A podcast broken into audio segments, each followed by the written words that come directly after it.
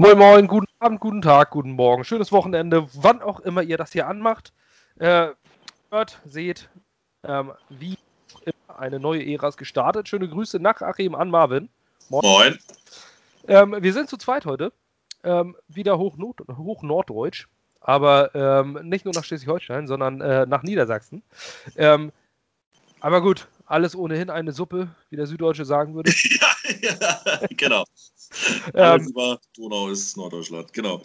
Genau, Jets-Fans, eine neue Ära. Warum sage ich das? Weil wir gestern die äh, Eröffnungspressekonferenz äh, von unserem neuen Headcoach Robert Salah gesehen haben. Salah, so wird er ausgesprochen.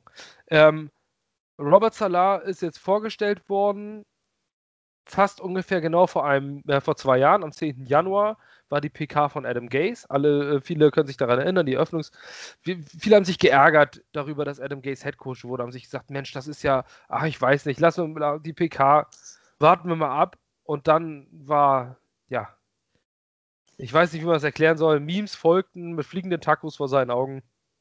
Adam Gaze wirkte so, als hätte er, was ich, ein halbes Kilo Kokain vorher konsumiert. Ähm, es war wirklich peinlich. Und die zwei Jahre danach waren auch extrem peinlich. Und jetzt äh, hat man Robert Salah gesehen. Es, das, die ganze PK ging über Zoom. Also es war so eine Videokonferenz. Die ähm, Christopher Johnson, Robert Salah und Joe Douglas saßen zusammen an einem längeren Tisch ähm, und die Reporter waren per Video zugeschaltet. Alles ein bisschen eigenartig in der Situation und in der Zeit von Corona, aber ähm, nichtsdestotrotz kann man sagen, Robert Salah hat die Herzen für sich gewonnen, oder Marvin? Ja, definitiv. Ne? Also ich sag mal so, die, die, die Latte war ja, lag ja äh, niedrig von Adam Gaze äh, mit seinem äh, wirren Augendrehern da ähm, und auch seiner Zeit. Ähm, und ähm, Salah hat einfach eigentlich das da gesagt oder sich so gegeben, wie man das gehofft hat und wie man das ja auch von vielen dann gehört hat, wie er ja so ist. Ähm, und ähm, ich muss sagen, also es, äh, ich habe jetzt ein paar Pressekonferenzen ja schon von Jets Coaches gesehen, notgedrungen. Ähm, und auch ein paar andere. Ich habe mir auch jetzt äh, die von Dan Campbell oder von Brandon Staley, äh, von Urban Meyer angeguckt. Da äh, muss ich sagen, Salah hat da echt schon einen guten Job gemacht. Ähm, am Ende geht es immer um Sieg oder Niederlage, aber ähm, der Grundstein ist auf jeden Fall gelegt. Ja. Ähm, ah, da, wo du es ansprichst, Dan Campbell bei den Lions, das war ja schon eine ziemlich kuriose Geschichte. Kennst du PC Principal von South Park? Nee.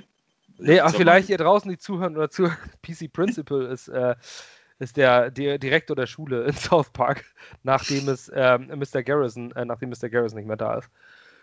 Und äh, ja, ich glaube, viele, die es äh, South Park gesehen haben, ähm, werden jetzt da vielleicht mal die Mundwinkel nach oben ziehen.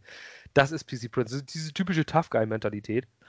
Ähm, die ganze Zeit am Schnupfen, also mal, ich frage mich echt, der muss ja komplett bis oben zugeballert gewesen sein. Und dann dieses, äh, wenn uns jemand niederschießt, dann stehen wir auf und beißen ihm die Kniescheibe ab. Und wenn er uns nochmal niederschießt, dann beißen wir die nächste Kniescheibe ab. Und dann schießt er ein drittes Mal und dann stehen wir wieder auf. Wo du denkst, Alter. Ich weiß, also ich meine, das ist nicht Vietnam, das ist, das ist NFL-Football, aber gut. Ähm, mag sein, dass er ein paar Leute abholt. Ich glaube, dass äh, diese Tough Guy-Mentalität ist ein bisschen, äh, bisschen veraltet. Ähm, Robert Salah dagegen hat sehr auf persönlichen Ebene, äh, sehr auf persönlicher Ebene äh, geredet, gesagt, dass es ihm wichtig ist, über jeden einzelnen Spieler ähm, eine persönliche Beziehung aufzubauen. Aber angefangen hat es äh, mit seiner ähm, Philosophie und ähm, das möchte ich euch einmal hier kurz einspielen. Our players, myself and the entire coaching staff are beyond excited to work with each and every single one of you. We're going to do this thing together. For our organization, get used to the mantra, all gas, no break. When we talk about all gas, no break, we're not talking about effort on the field. We're talking about the process at which we do, thing, do things. We're talking about the way we prepare, the way we wake up every single morning, the way we rehab, the way we communicate, the way we speak to one another. Cannot tell you enough about how excited I am to work with this entire Jets organization and understanding that when we wake up in the morning, we will all, from top down, step on the pedal and find a way to get somewhat better than we were when we, uh, when we woke up. Our players. So. Ja, all gas, no breaks. Ähm, das äh, hat er nicht zum ersten Mal gesagt, haben wir den 49 schon öfter gesagt. Ähm, und gerade, äh, das, also das war seine Eröffnung der PK. Man hat gemerkt, er war sichtlich, äh, sichtlich nervös, hat sich das eine oder andere Mal verhaspelt. Ich glaube, ähm, das sind keine Medienprofis, das sind Football-Coaches. Die sollen ja äh, schließlich nicht irgendwie einen Film drehen. Ähm, und man hat diese Nervosität gemerkt. Ich meine, man macht das zum ersten Mal, dort äh, im Driver's Seat zu sitzen. Ähm,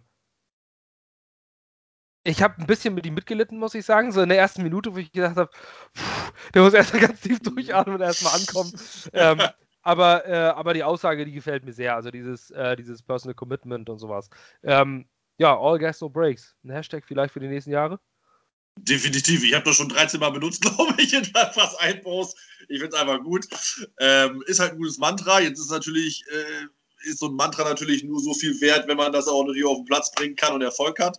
Ähm, aber es ist halt ein guter Start. Es zeigt natürlich, ähm, aus welchem Holz er geschnitzt ist. Und er, er, es heißt ja auch nicht, äh, wir rennen hier jetzt irgendwie 180 Meilen irgendwo gegen Wände und, und Gas, sondern es geht einfach nur darum, dass ich in jeder einzelnen Sekunde und Faser meines Coaches-Daseins, meines Spielers-Daseins, meines General Managers-Daseins einfach alles dafür tue, um äh, die Franchise nach vorne zu bringen. Und das ist einfach den Spirit, den wir einfach brauchen. Und das soll das ja eigentlich übersetzt bedeuten, ähm, ne? dass man einfach sagt, alles, was ich tue, muss ich 100% perfekt machen. Ähm, und wenn es einfach, keine Ahnung, morgen das, morgens das richtige Aufstehen ist, da werde ich bei Salah hoffentlich nochmal in eine Schule gehen, weil das kann ich nämlich gar nicht. Ähm, und äh, dann äh, hat man das einfach. Wahrscheinlich auch diese Mentalität, die, das Mindset zu sagen, wir schaffen das. Du musst dir ja auch, das, auch das ist bei mir schwierig, mal Erfolg vorstellen. Du musst dir das visualisieren. Wo willst du hin? Was willst du erreichen?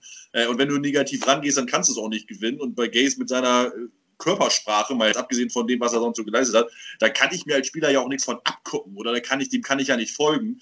Ähm, und von daher ist das eigentlich äh, einfach so sein, sein, sein Leitbild und ähm, das ist äh, ehrlich gesagt ziemlich gut. Außerdem hört sich das gut an. Man kann es geil sagen. Von daher schon, schon ganz cool gewesen, ja. Ja, ich finde das, ähm, es gibt zumindest mal wieder ein Motto. Ähm, bei Rex Ryan war das Motto Play Like a Jet. Das stand eigentlich überall ähm, im Trainingsgelände und das war, wurde immer wieder von ihm äh, im Lockerroom gerufen. Ähm, wer sich noch nicht, nicht mehr daran erinnern kann oder noch nicht Fan war, Rex Ryan 2009, 2010, ähm, hoch erfolgreich gewesen bei den Jets in den, in den zwei Championship Games nacheinander mit einem ähm, Rookie Quarterback Mark Sanchez 2009 und 2010 auch mit Sophomore Sanchez. Ähm, Sanchez war kein guter Quarterback, muss man sagen, ähm, aber es hat absolut ausgereicht, was ähm, für die Art und Weise, wie man dort gespielt hat. Play like a Jet war da das Motto. Dann war Todd Bowles, der das Motto One Team, One Goal ausgerufen hat, das auch überall stand. Und dann kam Adam Gase, der hatte ja eigentlich kein Motto. also, da fängt es auch an. Ne? Ähm, also der hat sich nicht ans gesamte Team gerichtet, sondern eigentlich mehr oder weniger ähm, sich dargestellt wie den Quarterbacks-Coach, der jetzt Sam Darnold ganz toll macht. Und ähm, ja, also eine ganz andere Geschichte. Ich war, man muss auch sagen, dass man bei der Einleitung von Adam Gase danach irgendwie nicht der hat einen irgendwie nicht gekriegt. Nicht, dass man da gesagt hat, ja, jetzt geht's ab, sondern scheiße, war das peinlich. Und das ist schon ein großer Unterschied. Ähm, Robert Salah hat weitergemacht ähm, und hat das nochmal ein bisschen, das Ganze nochmal ein bisschen konkretisiert. A losing culture in that building for a while. What is your plan for changing that?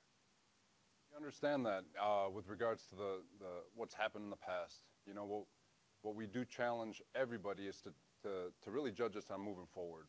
You know, when you look at the plan and what we we have in play, place with regards to scheme, offense, defense, special teams, and the mindset at which we're going to do it, there's an investment that's going to be made to one another.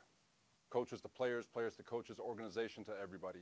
And there's an investment that's going to be reciprocated. But understanding that the all gas, no break mentality that we're going to have with how we wake up in the morning, how we rehab, how we prepare for meetings, how we take the practice field, how we're deliberate in everything we do will lead to the uh, results that you'll see on Sunday. Um, it will take time, but everything we do is going to be designed to win championships in the future. And so when we talk about all gas, no break, and that mentality, waking up in the morning, putting your foot to the pedal, uh, uh, and, and having that mindset, again, go to bed better than when you woke up. That's the mindset we're going to have. And again, we are very confident that's going to lead to championships. Ja. Wie ihr gehört habt, er spricht von Championships. Ähm, es geht darum, ins, ähm, und äh, diese, diese, dieses Mindset dahinter, also es ist mehr oder weniger so eine Gesamtphilosophie in meinen Augen. Ähm, dieses ähm, ins Bett gehen und am nächsten Morgen besser aufstehen. Ähm, und dieses Investment, das, äh, das, Spieler, das Coaches in ihre Spieler stecken. Also zu sagen, ich möchte, dass dieser Spieler besser wird. Unabhängig davon, ob er jetzt vielleicht nächstes Jahr noch bei uns spielt oder sonst was, sondern einfach so diese, dieses persönliche Familienlevel. Er spricht auch später davon noch, dass man äh, in die Spieler investiert, ähm, seine eigene Energie investiert, wie man sie in seine eigenen Kinder investieren sollte. Ähm, ich habe das nicht so gehört, dass er seine Kinder da auf, ein, also auf dasselbe Niveau hebt, äh, sondern als er einfach sagt, dass, dass man genauso viel Herzblut da reinstecken muss. Dass man ähm, sich darum kümmern muss, weil das sind junge Männer, die aus dem College kommen. Und ja, also mich hat es total mitgenommen, muss ich sagen. Also so im Positiven, was er, äh, was er da gesagt hat. Ähm, und das hat er in den letzten vier Jahren bei den ja auch gezeigt, dass er so ist. Ja, definitiv. Also wie gesagt, alles, was er da erzählt, ist sehr auf ähm, Kommunikation aus. Er hat ja auch schon jetzt wirklich jeden Spieler wohl vom Team angerufen, wenn ich es richtig gelesen habe. Ähm, hat Gates wahrscheinlich einmal gemacht. Ähm, und das ist einfach so, er ist, ist ja wirklich einer, wo anscheinend der, ne, der kommunizieren kann, der sich auf die, äh, also auf die Ebene, sag ich mal, sondern mit den Spielern äh, ja, eine Verbindung aufbauen möchte und mit Sicherheit auch kann. Ähm, und wie du ja sagst, es geht ja nicht darum, dass jetzt seine Kinder genauso wichtig sind oder nur so wichtig sind wie Spieler, sondern es geht einfach darum, denselben, dieselbe Leidenschaft zu haben ähm, und äh, vielleicht auch, sagen wir mal, ähnliche Zeit äh, zu investieren, weil man das einfach braucht, weil das ja auch eine Art Kinder sind, sag ich mal. Das sind auch am Anfang natürlich, das sind natürlich Erwachsene, das sind auch Männer, sag ich mal, gestandene Veteranen, aber auch die können ja noch Coaching gebrauchen und auch die muss man sich beschäftigen. Oder gerade halt die Jungen, du musst ja halt die Leute fördern, du musst die coachen. Er ist halt ein wirklicher Lehrer, ein Coach, äh, der seine, seine Spieler coacht und, und teacht. Ähm, und das ist das, was wir ja brauchen. Ne? Das braucht eigentlich jedes Team in gewisser Art und Weise. Ähm, und da habe ich einfach äh, gerade jetzt auch nach der Pressekonferenz ein ganz, ganz großes äh, Vertrauen, ähm, dass das auf jeden Fall zu Erfolg langfristig führen kann. Wir brauchen jetzt keine Wunder erwarten. Ähm, das wird seine zwei, drei Jahre dauern, aber ich meine, er hat jetzt ja einen Fünfjahresvertrag. Äh, von daher, er bekommt die Zeit mit Sicherheit auch vom, äh, vom Front Office und, äh, und die werden zusammenarbeiten. Ähm, und äh, von daher habe ich da sehr, sehr große Hoffnung, dass wir die nächsten Jahre schon schon Erfolge seht, was auch immer ein Erfolg jetzt heißt. Meine, für uns wäre es ja schon Erfolg, wenn wir einfach mal äh, in den Playoffs konkurrenzfähig, also konkurrenzfähig sind, um in die Playoffs vielleicht einziehen zu können, so muss man es ja sagen. Ähm, das wäre ja schon jetsmäßig schon Erfolg. Von daher und dann darauf aufzubauen, damit wird er sich natürlich nicht zufrieden geben ähm, und das ist ja auch richtig. Aber es hört sich schon alles ziemlich gut an, ja. Ähm, ja, wie genau das, was äh, richtig, was du gesagt hast, und das ist auch nochmal so mein Appell an, ähm, an alle Fans. Ähm, es geht um die Zukunft. Und er hat auch gesagt, everything is designed to win uh, championships in the future. Ähm, das, man sollte jetzt nicht erwarten, dass im ersten Jahr gleich die Riesensprünge gemacht werden. Natürlich kann man eine bessere Saison erwarten. Natürlich darf man eine Winning Season erwarten. Ähm, das ist ein Sport, wo man, äh, wo man von einem auf das nächste Jahr, siehe Miami Dolphins letztes Jahr, von 5-11 jetzt auf 10-6 und dann die Playoffs gekratzt. Es ist möglich.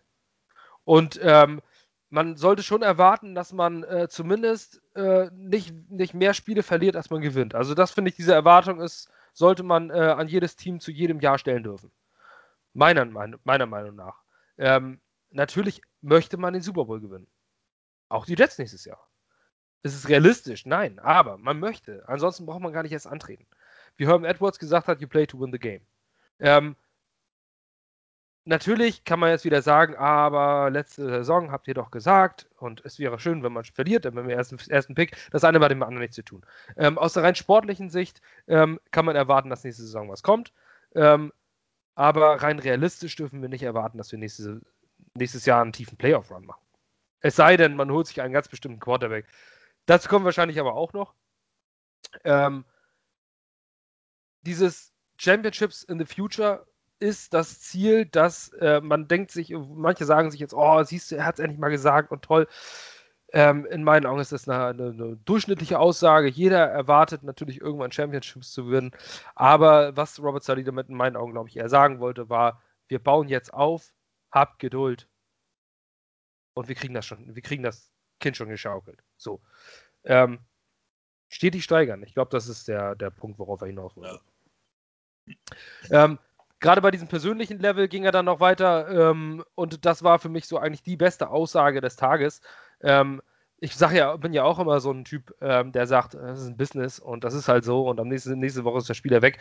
Ähm, für Fans ist es nochmal eine andere Nummer als für Spieler. Aber das, was er da sagt, das wird wahrscheinlich einige Rookies und einige Free Agents äh, in die Arme der Jets treiben können, beziehungsweise in die Arbeit von Robert Salah. Ähm, lange Rede, kurzer Sinn, ich gebe einmal die Worte weiter. Players really want to know, really want two things from a coach. I've always felt this way. That one, they want to know that you care about their well-being. They're, it's this. Everyone says it's a business. I, I get it, but it's not. This is a personal investment to people. Um, and the most important people are the ones who strap up uh, on game day and step between the lines. Um, and obviously, can you help them make plays on Sundays so they can get paid as much as possible? And that's that is the goal of every single coach and everybody who who has some type of impact on the players or has a connection to the players.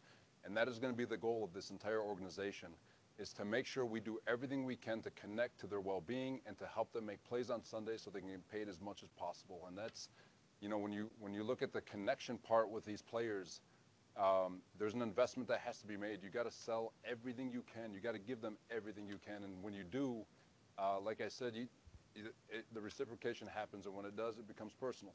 And uh, and that's all you can ask for uh, to, to to get this to a personal level where everybody is got everybody's back and everybody feels accountable to one another. And so, um, as far as the stories go, uh, I, I, got a lot of them, but uh, one day maybe I'll be able to share a couple.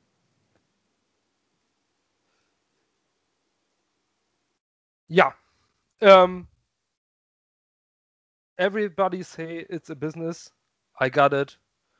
Um, it's not. Was meint er damit? Also er, er hat ja gesagt, dieses Investieren, äh, dieses persönliche Investieren, dieses menschliche Investieren in jemand anderem. Ja, was meint er damit? Es ist natürlich so, die NFL ist natürlich, ist ja in gewisser Weise natürlich ein Unternehmen und die Teams machen Unternehmensentscheidungen, wenn sie halt einen Spieler nicht verlängern können oder wollen, äh, weil zu alt, auf was jenseits der 30, zu viel Geld etc. pp. Und dann geht es halt nicht mehr um den persönlichen, um den Menschen, weil der arme Junge ja nochmal irgendwie irgendjemanden ernähren muss, sondern es wird dann aber entschieden, bringt er uns aus was, ist er das Geld wert oder nicht. So, und dann wird halt entschieden. Ähm, und das ist ja das, was man mal sagt, es ist halt ein Business und, und deswegen gibt es ja Holdouts etc. pp. Teams streiten sich mit äh, äh, Spielern über, über Gehälter ähm, oder Verträge. Und ähm, er sagt halt einfach, und das ist ja genau das ist, es ist ja zwar ein Business, das versteht man auch, aber trotzdem ist das ja immer noch ein, äh, ein Unternehmen oder eine Unternehmung, wo es um Menschen geht. Äh, man muss sich mit den Menschen auseinandersetzen, man muss in die Menschen investieren. Ähm, und was er halt ja sagt, ist, ähm, wir müssen alles dafür tun als, als Trainer, damit die Spieler das Bestmögliche auf den Platz geben können, was sie in der Lage sind zu erreichen, um auch so viel Geld wie möglich zu verdienen. Das, den Satz fand ich ja total geil. Ähm, äh, weil dann haben sie alles richtig gemacht. Da hat der Spieler so gut gespielt, dass andere Teams oder wir selber, das ist ja dann immer, ist ja, weiß man ja nicht, so viel bereit sind, halt eben so viel zu zahlen, äh, wie es nur möglich ist. Und dann hat er ja alles richtig gemacht und genau das ist das Ziel. Ähm, und dass er das auch so sagt und dann weiß, weiß auch der Spieler, er ist für mich da. Also er kümmert sich ja auch um mich. Also ist, ihm geht es erstmal darum, dass ich so gut bin, wie ich kann, um dann so viel Geld zu verdienen, wie ich kann. Und das heißt ja auch, im Zweifel, irgendwann können wir den Spieler vielleicht zahlen, dann geht halt woanders hin, aber es geht ihm darum, äh, die Spieler zu entwickeln. Und das finde ich natürlich eine super Aussage und ist mit Sicherheit äh, äh, Anziehung äh, für viele Free Agents, undrafted Rookies, äh, wer auch immer. Ähm, und wird auf jeden Fall Gehör finden und äh, macht auf jeden Fall Eindruck. Also so habe ich so in der Form noch vom keinen Coach gehört, ehrlich gesagt. Ähm, ich kann mich auch nicht so daran, äh, nicht wirklich daran erinnern. Ähm, war bestimmt nicht das allererste Mal, auf jeden Fall das allererste Mal, ähm, naja, wie auch, da komme ich gleich noch zu. Ist, da jetzt auf der, in der Sache finde ich es auch, fand ich es auch einen sehr, sehr interessanten Punkt, dass er gesagt hat, dass ähm, diese Spieler in die Position zu bringen, dass sie am Sonntag Plays machen können und dass sie äh, so hoch bezahlt werden, wie es überhaupt nur geht. Ähm, da springe ich gleich rüber zur Organizational Structure. Ähm, Allerdings möchte ich jetzt auch einmal kurz, äh, kurz auch dazu sagen, dass ich es großartig finde von ihm, ähm, dieses persönliche Investment, was er sieht, äh, dass, man, äh, dass man seine Energie investiert, nicht weil man den nächsthöheren Posten bekommen möchte oder ähm, weil man äh, den Coach of the Year gewinnen möchte oder gut dastehen möchte, sondern alles, worum es ihm geht, ist, ähm, dass man sich gegenseitig besser macht. Und äh, das ist dieses Teamwork, das es braucht. American Football ist der ultimative Teamsport. Muss jedes Zahnrad ähm, sitzen dafür, dass das Uhrwerk funktioniert. Und ähm, wenn jemand, äh, er muss die, die Leute ja schließlich nicht bezahlen. Und ähm, die Organisation muss den Spieler bezahlen. Und ähm, wenn der Spieler so gut war, dass er wirklich der höchstbezahlte in seinem Sektor war, ja, besser geht's doch gar nicht. Dann, ähm, dann hast du alles richtig gemacht. Äh, ich finde es toll, ich finde, sie fanden die Aussage großartig und vor allem dieses It's a business, it's not. Ähm, finde ich, äh, es gibt immer unterschiedliche Betrachtungsweisen. Das fand ich eine ganz, ganz großartige Aussage. Und wie du schon gesagt hast, das wird Spieler in unsere Arme treiben. Da bin ich mir doch äh, ziemlich sicher. Er wird ja sowieso einige von den 49ers den einen oder anderen mitbringen. Ähm, da werden viele Free Agents. Ähm, dazu komme ich später noch. Ähm, auch in der Offense vielleicht den einen oder anderen. Weil Robert Salah hat gestern auch den Defensive Coordinator bekannt gegeben. Ich weiß nicht, ob das aus Versehen war. Unfreiwilligerweise wahrscheinlich. Ja. also da stand es noch nicht vor äh, fest, sondern er wurde gefragt, ob er die Playcalls macht. Und äh, er hat gesagt, nein, er wird keine Playcalls machen. Das wird, ähm, da vertraut er, da vertraut er Ulbrich. Und damit hat er gesagt, ja, Jeff Ulbrich wird unser Defensive Coordinator. genau. ähm, ich glaube auch nicht, dass es ein Unfall war. Ich glaube, das äh, ja. wurde einfach nur nicht nach außen kommuniziert. Ähm, Linebackers Coach der Falcons und dann Interims Defensive Coordinator nach der Entlassung von Dan Quinn. Ähm, ich habe noch nicht viel drüber gelesen. Ich muss euch da leider ein bisschen verschaukeln in die nächste Podcast-Folge, wenn ich mich mit der Defense ein bisschen beschäftigt habe. Ähm, ich weiß nur, dass die ersten Sp fünf Spiele der Falcons letztes Jahr, da haben sie, ja, war ein offenes Scheunentor eigentlich unter Dan Quinn, haben äh, 32 Punkte pro, im Schnitt zugelassen und die nach seiner Entlassung waren es dann nur noch 23 Punkte im Schnitt. Ähm, und das unter Jeff Albrecht. Die haben zusammengearbeitet, meine ich, auch bei den Falcons. Kann das sein? Oder Jacksonville, ne? Jacksonville, ja. Ja, mal, auf jeden Fall. Ja auf jeden Fall kennen die sich. Äh, das wird unser Defensive Coordinator. Viel zu ihm kann ich, wie gesagt, derzeit aktuell nicht sagen. Robert Salah auf jeden Fall hat schon gesagt, dass sie wechseln werden in ein 4-3-Scheme. Ähm, was mich sehr freut, davon wird äh, Quinn Williams sehr profitieren als äh, Three-Tag-Tackle. Ähm, dann muss er nicht immer, äh, muss er nicht immer alles alleine machen in der Mitte und muss nicht so oft Nose-Tackle spielen. Was aber auch ziemlich deutlich wird, dass wir da einen Five-Tag Defensive End wohl holen müssen. Ich kann mir nicht vorstellen, dass man da mit Rookie spielt. Ein Five-Tag-End haben wir nicht. Ähm, für die, die es nicht wissen, Five-Tag ist auf der Außenschulter des Tackles. Also sprich die klassischen Edge-Rusher. Ähm, da muss man was machen. Also man muss in der Free Agency zumindest einen holen, aber da gehe ich stark von aus, dass es passieren wird. Oder was meinst du? Ja, ich kann das immer schwer beurteilen oder noch nicht so ganz einschätzen, wo sie, wo sie, wo sie was machen werden. Ähm, weil ich, ich meine, sag mal so, Douglas ist ja wahrscheinlich keiner, der jetzt immer groß einkaufen gehen würde, aber ein bisschen muss er ja machen, weil das Talent, äh, das, das Talent des Rosters einfach so niedrig ist, dass man ja was machen muss. Ähm, und, aber ich habe keine Ahnung, was er, was er angehen wird. Aber wir müssen natürlich Defensive End haben, aber wir brauchen theoretisch ja auch, je nachdem, zwei Outside-Linebacker und äh, äh, wird schwierig. Also es wird interessant werden, wie, wie, die, wie die Free Agency angegangen wird. Receiver könnte man theoretisch auch noch nehmen, weil du auch einen erfahrenen Receiver eigentlich brauchst. Also noch ein Rookie, noch ein junger Receiver wäre Risiko meiner Meinung nach. Ähm, von daher, und da musst du natürlich dann gut investieren, weil der kostet einfach, egal ob es jetzt ein Gonner Golladay, ein Robinson oder äh, war der dritte noch? Äh, Chris Godwin. Ja, genau. Ähm, und dann gibt es theoretisch gibt es ja noch einen Curtis Samuel, der vielleicht günstiger, aber ähm, die werden halt alle so 15 plus kosten.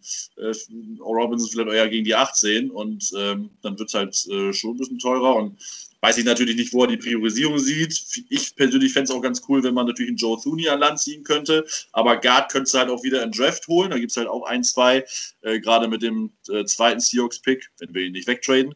Ähm, dann äh, hast du halt auch Optionen. Von daher, also ich weiß ich nicht, im Moment äh, habe ich keine Ahnung, was angegangen wird, wann, wie, wo, aber natürlich brauchen wir auf jeden Fall Defensive End, definitiv. Ja. ja, das wäre auf jeden Fall so eine Priorität, weil uns da auf jeden Fall jemand fehlt. Ja. Äh, Franklin Myers könnte das wahrscheinlich spielen. Ähm, Bryce Huff hat auch Ansätze gezeigt. Wir brauchen auf jeden Fall noch einen äh, Stud-End. Ja. Auch wenn Salah dein, die Defense äh, in der Regel besser macht, was wir letztes Jahr gesehen haben, wo Nick Bosa ausgefallen ist und sie trotzdem ähm, mit den meisten Druck in der NFL ähm, produzieren konnten auf dem Quarterback. Trotz des Ausfalls von einem ausgegebenen Spieler wie Nick Bosa. Geht natürlich, Jeff Ulbrich Defense. Warum mich diese Aussage aber, dass er die Plays nicht callen wird, insbesondere gefreut hat, war dieser krasse Wechsel zu Adam Gase, der klar, äh, klar und deutlich gesagt hat, er ist der Head Coach Offense und er sucht einen Head Coach Defense. Ähm, da kam Greg Williams, der in seinem ersten Jahr den Job ganz gut gemacht hat, in seinem zweiten Jahr, abgesehen vom All-Out-Blitz, eigentlich auch gar nicht so verkehrt. Ähm, allerdings raus, rausgeflogen ist als Bauernopfer, mehr oder weniger. Oder als erster Dominostein, der gefallen ist, würde ich es jetzt zumindest mal bezeichnen. Mm. Ähm, das war eigentlich nie wirklich Harmonie. Ich gehe auch davon aus, die sind völlig unabhängig voneinander äh, unterzeichnet worden. Ähm, hat man auch daran gesehen, Adam Gase hatte nachher, äh, stand ja auf einer Stufe mit dem General Manager und hat äh, mehr oder weniger sich dann dafür entschieden, äh, auch Joe Witt einzustellen. Der Linebackers-Coach, der damals ganz, ganz heftig aneinander gerasselt ist, äh, mit Greg Williams bei den, bei den Saints im Rahmen des Bountygate-Skandals, ähm, als der eine gegen den anderen ausgesagt hat ähm, und sie sich mehr oder weniger persönlich überworfen hatten. Die haben sich zwar miteinander ausgesprochen, aber Joe Witt ist der Stiefvater von, äh, nee, der Schwiegervater von Adam Gaze. So. Und den hat er dann eingestellt obwohl Greg Williams der Defensive Coordinator war und die beiden haben dann zusammen in einem Staff gearbeitet. Es war eigentlich von Anfang an zum Scheitern verurteilt. Und ähm, da ist jetzt Salah eine ganz andere Nummer. Und das, was die Jets gesucht haben, diesen CEO-Type, ich kann es eigentlich fast gar nicht mehr hören, so auf wie ich es letzten Podcast gehört habe. Aber äh, dieser Head Coach, der das gesamte Team überblickt, das ist der entscheidende Punkt. Und das finde ich so wichtig. Und das hat er auch damit klar und deutlich gesagt. Er hat einen Defensive Coordinator, er wird einen Gameplan mitgestalten, garantiert, aber er möchte das gesamte Team überblicken. Und ja. oft redet man immer von diesen Koordinatoren. Die können ihre einzelne Sache. Aber Salah hat alles andere als nur über die Defense gesprochen gestern. Und ja, ähm, das fand ich toll. Also er hat, er hat, eigentlich über das ganze Team mehr gesprochen als über jetzt die einzelnen Positionsgruppen. Ähm, also alles, was er gesagt hat. Also man muss auch mal sagen, ich habe mir ein paar Punkte aufgeschrieben. Ähm, man muss auch mal Chris Johnson was wohl zugute halten. Ich habe auch gedacht, Chris Johnson irgendwie was ein Idiot und kann nicht reden und so leise und irgendwie so wie mein ehemaliger Chef, der immer gegen die Wand geredet hat, anstatt zu deinen Mitarbeitern. Ähm, aber man muss auch mal sagen, dass anscheinend ja ähm, die, die, die Führungsstruktur, ein Christopher Johnson, ein äh, äh, äh, Jaime, äh, unser, unser Präsident, und Joe Douglas anscheinend im Moment eine ganz, ganz gute Führungspersönlichkeit und Struktur aufgebaut haben, sonst wäre Robert Sala ja nicht gekommen, ähm, weil er da sehr, äh, sehr, viel Wert drauf legt ähm, und da einfach eine gute Struktur ist, äh, der selber auch gesagt hat, diese äh, dieses, dieses, diese Betrachtungsweise von außen, dass die Jets irgendwie dysfunctional sind, also totaler Scherbenhaufen, wäre ja total unfair, weil das alles überhaupt nicht das widerspiegelt, was er halt in den Gesprächen mitbekommen hat. Ähm, und äh, das ist für mich persönlich eigentlich ein sehr, sehr wichtiges Signal, weil man zwischendurch ja auch wirklich, man auch mal als Fan, der sich mit den Jets natürlich mehr beschäftigt als vielleicht andere Außenstehende von anderen Teams, die glauben, was für eine Lachnummer die Jets immer sind. Ähm, aber auch ich gedacht habe, ganz ehrlich, da, da, da klappt es ja vom Kopf irgendwie her nicht. Äh, aber ganz im Gegenteil ja anscheinend, weil so Robert Sala wird mit Sicherheit jemand sein, der sagt, wenn das hier nicht so ganz funktioniert, dann lasse ich den Scheiß. Ne? Dann kann ich, bin ich auch von mir aus äh, äh wieder weiter in Defensive Coordinator, wenn es keine anderen Möglichkeiten gibt, aber entweder habe ich dann ein gutes Gefühl zu 100 Prozent oder halt eben nicht. Ähm, und das war für mich eine ganz, ganz wichtige Aussage. Ähm, und da muss ich dich kurz, ganz kurz unterbrechen, ja. für exakt die Aussage von Robert Salah zu diesem Zeitpunkt, ja, als er dort war und warum er zu den Jets gekommen ja. ist. Curious as to what it was about the Jets and maybe, you know, what you got out of Christopher, what your impression was that made you, you know, make that decision pretty quickly. Uh, you know, yeah, absolutely. It's um, I'll go back to what I mentioned earlier. You, when you meet people and you talk to people, you can't help but feel authenticity. You you can feel that, and so having that opportunity to to to visit with them, it, it didn't happen until I actually walked into the building and I had a chance to speak with Christopher and speak with Joe and speak with Jaime and the way they interacted with one another and just observing them uh, and how they interacted back with me and there's that entire circle of communication and uh, I, I, you can't help but feel uh, that connection and so uh, like I said, when I walked out of the building, I was like, "There's no doubt this is home." There was no doubt in my my mind that uh, with, with it just felt like home. It felt like I was back home talking to my high school friends. I mean, it was just it was it, it's home, and so uh, to to go into definition on how to explain that, um, uh, the the best way I could is to it, it's like talking to family, and so I'm I, like I said, I, I'm I'm excited to be here. So uh, and I'm just I'm just humbled that they allowed me into their circle.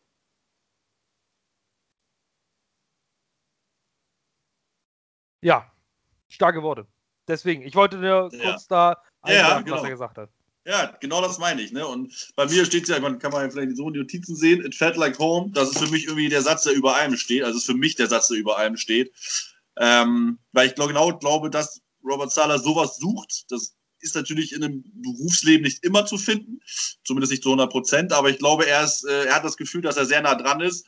Ähm, und das gibt mir einfach Hoffnung, dass er weiß, okay, das ist der Richtige. Das ist, er will unbedingt da sein. Ich meine, das hat man ja, das glaube ich, habe ich auch in der Gruppe ja schon geschrieben, das habe ich so von, keine Ahnung, Jets-Coach-Spieler selten gehört, dass man sagt, ich will unbedingt dahin und ich will den Job haben und bin überhaupt so froh, dass sie mich jetzt ausgewählt haben. Ähm, das sind einfach so Sachen, die für mich so irgendwie runtergehen wie Öl als Jets-Fan und freut mich maßlos. Ähm, und auch deswegen bin ich sehr, sehr, sehr optimistisch für die neue Saison, was ich eigentlich gar nicht sein wollte, weil ich einfach äh, abwarten wollte, was die Ergebnisse bringen. Aber äh, jetzt, äh, wir haben ja schon mal diskutiert vor ein paar Tagen mit dem ganzen Optimismus von dir jetzt, wo ich sage, warte doch mal ab. Aber nach der Pressekonferenz bin ich auch schon wieder gehypt bis zum Wahnsinn. Ähm, von daher, er hat äh, es wieder hingekriegt. Aber äh, warten wir mal ab. Aber es ist schon, ja, sind einfach coole Aussagen, das muss man einmal klar sagen. Das ist einfach, äh, sowas haben wir selten gehört, oder ich habe das selten gehört und bin jetzt ja auch schon äh, seit 2008 Jets-Fan und äh, ist einfach cool. Einfach nur cool. Ja, vor allem, was er auch gesagt hat, ähm, das ist so dieses, äh, einfach so dieses Bauchgefühl. Also er hat einfach- äh, es ja mehr oder weniger deutlich gemacht, je- jeder von euch kennt das wahrscheinlich da draußen.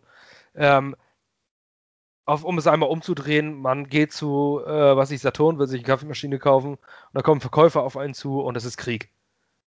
Ohne dass man ein Wort gewechselt hat. Es gibt einfach so diese Situation, Menschen, die einfach nicht zueinander passen. So, das, äh, da kannst du machen, was du willst. Ähm, du kennst diesen Menschen nicht und du weißt ganz genau, das passt nicht. Äh, solche Situationen gibt es und ähm, äh, in der anderen Seite natürlich auch. Es gibt auch einem auch Menschen, äh, die einem in der Stadt, in der Fußgängerzone entgegenkommen. Äh, man läuft sich über den Weg, ähm, was ich, der nickt dir einmal zu und der Mensch ist einem furchtbar sympathisch. Ohne dass man es wirklich erklären kann. Solche Situationen gibt es. Ähm, das ist jetzt so die spontane Situation. Äh, beim Tinder-Date läuft es nochmal ein bisschen anders, aber ich sag mal, wenn man, äh, aber wenn man jetzt so am Tisch sitzt oder sowas, dann merkt man auch gleich, ist man sich sympathisch oder nicht. Ähm, lieber auf den ersten Blick, würde ich jetzt mal, äh, würde ich jetzt mal behaupten. So schien, schien es da äh, gewesen zu sein. Alle waren ähm, auf einer Stufe. Interessant finde ich den Part von Teampräsident äh, Humi Eli. Ähm, der wurde immer wieder erwähnt, ist ja mehr oder weniger so, äh, taucht nicht wirklich auf in der Öffentlichkeit, alles drum und dran, aber wird immer wieder namentlich erwähnt. Ähm, durfte da natürlich mal wieder nicht mit am Tisch sitzen. Ich glaube, das ist mehr so jemand, der die Strippen im Hintergrund sieht. Aber so wie sich das anhört, hat, ähm, hat er da eine große Rolle in der ganzen Geschichte. War sein Ähm, Vorgänger, aber, kurz, wenn ich unterbreche, war sein Vorgänger aber auch. Ähm, ich hatte, glaube ich, äh, den Namen kannte ich bis vor drei Jahren, glaube ich, gar nicht. Und vor zwei Jahren hat er dann aufgehört. Ähm, ich weiß auch gar nicht, wie er jetzt heißt, aber der war da 20 Jahre Präsident und der war mega respektiert. Der hat so viel organisatorisch gemacht, viel für die Community, die ganzen ähm, Charity-Events und äh, alles auch drumherum, weil die, ne, die Jets und die Giants sind ja sehr in der, äh, in der Community verankert und machen ganz, ganz viel ähm, und hat auch alles drumherum organisiert. Also auch der war äh, Neil Blatt, Blatt, irgendwie so, ne? Hieß der vorher. ja, ja, genau. Neil Glad Genau. meine ich, richtig. Ja, oder So- genau, so- oder Glad, Ich genau. muss jetzt auch nochmal gucken. Ja, genau. Und äh, Jaime ist, glaube ich, genau dasselbe. Ähm, und anscheinend auch einfach eine gute Persönlichkeit, aber die tauchen halt in der Öffentlichkeit nicht wirklich auf. Die sind halt nicht das Sprachrohr oder haben halt keinen, keinen Job, der jetzt irgendwie verlangt, nach außen zu kommunizieren. Aber muss anscheinend sehr viel für die, für die Franchise, äh, äh, sag ich mal, tun und äh, ja, für das, für das Klima, für die, für die Culture mitverantwortlich sein, definitiv, ja. Stimmt, Neil Glad. ja genau, 2019 hat er aufgehört. Und da wurde es Humi Eli. genau. Gut. Ähm, ja, auf jeden Fall, das war dieses Gefühl, das er dort hatte. Und äh, so wie es ähm, berichtet wurde, auch wie viele es äh, berichtet hatten. Ich weiß gar nicht, wer der Erste war, äh, der das berichtet. Den muss ich auch nochmal raussuchen. Der gesagt hat, ähm, Robert Saleh zu den Jets scheint ein Done Deal zu sein.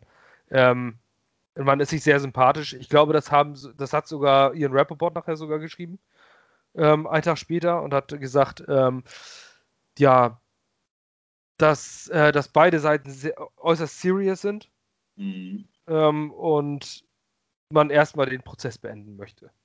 Denn Joe Douglas ist auch jemand, ich meine, wir hatten es besprochen bei dem, bei dem Podcast, der nur kurz hielt. Ja, ja. Also wir haben uns in der Nacht vor dem äh, Robert Salah Hiring ähm, haben wir den Podcast gemacht, auch Marvin und ich, und haben gedacht, ja, das dauert ja noch ein bisschen. Gut, äh, ich habe ja gesagt, du gut, nicht. Ich, war- ich habe gedacht, das dauert noch mit. Du hast ja gesagt, pass auf, das wird morgen noch Ja. verkündet. Also ich gebe ja, ja, dann. gell, Äh, ich, bin jetzt hier natürlich auch nicht hier in Rappaport, das war von mir Ja, ja. Vermutung. Ich hätte genauso Ja. daneben liegen können. Ähm, Ja. Aber äh, ich bin schon davon ausgegangen, dass, weil sich das so, so anhörte, dass äh, Salah dann Deal ist. Ähm, und es wurde dann auch so erklärt, wie, wie wir das letztendlich dann auch vermutet hatten in diesem Podcast.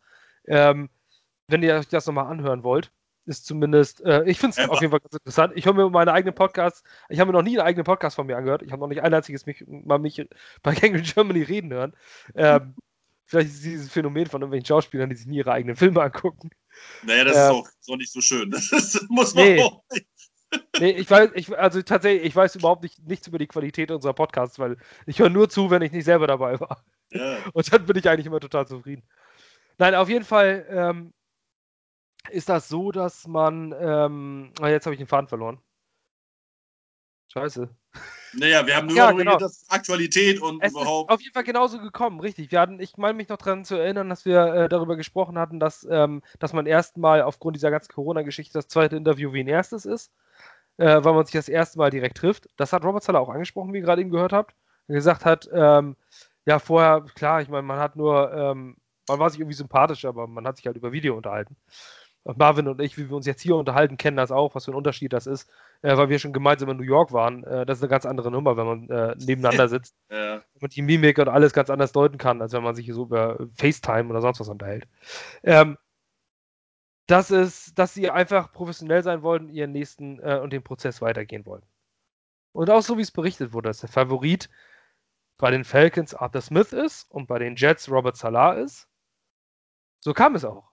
Erst haben die Jets Robert Salah unter Vertrag genommen und Arthur Smith, der viel, viel kürzer da war am zweiten Tag, hat ihm wahrscheinlich auch schon gesagt, nett, euch kennst du denn, Jungs? In Atlanta, das ist mein Job. Ja, Und genau. äh, wahrscheinlich, wahrscheinlich wird Äh. Robert Salah das ähnliche bei den Eagles gesagt haben, als er sich dort irgendwo äh, in so einem Golfclub da getroffen hat, irgendwo in Florida, und gesagt hat, ähm, Jungs, danke für die Möglichkeit. Ich bedanke mich wirklich, dass ihr äh, mir diese Chance gebt. Äh, vielleicht legen die Jets ja nochmal eine Million drauf. So, ne? Also ähm, es ist im Endeffekt so gekommen und ähm, das finde ich sehr interessant, dass die Jets da jemanden angeln konnten, auf, äh, allein mit ihrer Art. Und zu dieser Power Structure, Organizational Structure, ich glaube, du bist der, derjenige, der sich am allermeisten darüber gefreut hat, Marvin. ne? Ich weiß nicht, ich glaube, im Fernsehen noch mehr gefreut. Er hat auch erstens reingeschrieben in unserer WhatsApp-Gruppe. Ähm, ja, also wie gesagt, die Structure hat sich jetzt geändert. Also äh, ähm, der, der Robert Sala reported zu äh, Joe Douglas und Joe Douglas dann zu Woody Johnson jetzt. ähm, und äh, von daher, so wie sich eigentlich für mein Empfinden auch gehört. Also man hat immer natürlich Stufen und be- berichtet halt zur nächsthöheren Stelle. Ähm, und nicht dann beide gleichzeitig zum, zum Eigentümer. Das finde ich irgendwie ein bisschen merkwürdig, äh, weil ich einfach finde, dass der Eigentümer sich den GM aussucht und GM sucht den Coach aus und wenn das nicht funktioniert, ist der GM halt, kriegt vielleicht eine Chance und dann ist halt weg, äh, weil das einfach dann seine Leute sind. Ähm, und so ist es jetzt super. Ähm, klar, Christopher Johnson hat natürlich gesagt, dass sich so viel nicht ändert, das glaube ich ihm sogar, ähm, aber das trotzdem so zu behandeln, ist einfach der richtige Weg und äh, wie gesagt, man sieht das ja auch bei Shad Khan mit den Jaguars, das kann nicht funktionieren. Jetzt hast du natürlich mit Urban Meyer noch einen anderen Typ, da kann das vielleicht funktionieren, aber normalerweise ist das einfach Blödsinn, wenn beide an einen berichten. Das macht einfach keinen Sinn. Ähm, von, also in meiner Meinung, das kann jeder anders sehen, aber ähm, von daher finde ich gut, dass das geändert wurde. Das zeigt auch, dass Christopher Johnson, ich glaube, ähm, dass ihm dieses Adam Gaze Ding für die zwei Jahre sehr, sehr viel gebracht hat ähm, und das für ihn auch wichtig war. Also ich bin ja selber eine Führungskraft und man macht einfach Fehler und entscheidet falsche Dinge und auch ich habe zum Beispiel in schwierige Zeiten, wo man mal ein bisschen lernen muss und sich auch mal vielleicht zurückbesinnen muss und selbst reflektieren und sagen, okay, ich muss das und das machen. Und ich glaube, Christopher Johnson hat die Zeit jetzt sehr gut genutzt äh, und hat gemerkt, okay, bestimmte Sachen kann ich vielleicht also kann ich vielleicht auch nicht. Und manche Sachen muss ich auch einfach mal meinen eingestellten Leuten vertrauen und die machen lassen. Ähm, und wieder mit Joe Douglas den einzustellen, hat den ersten Schritt gemacht und äh, jetzt die, die Struktur zu ändern auch. Ähm, und deswegen, auch deswegen habe ich äh, volles Vertrauen, dass wir wirklich mal den nächsten Jahren äh, erfolgreichen Football sehen werden.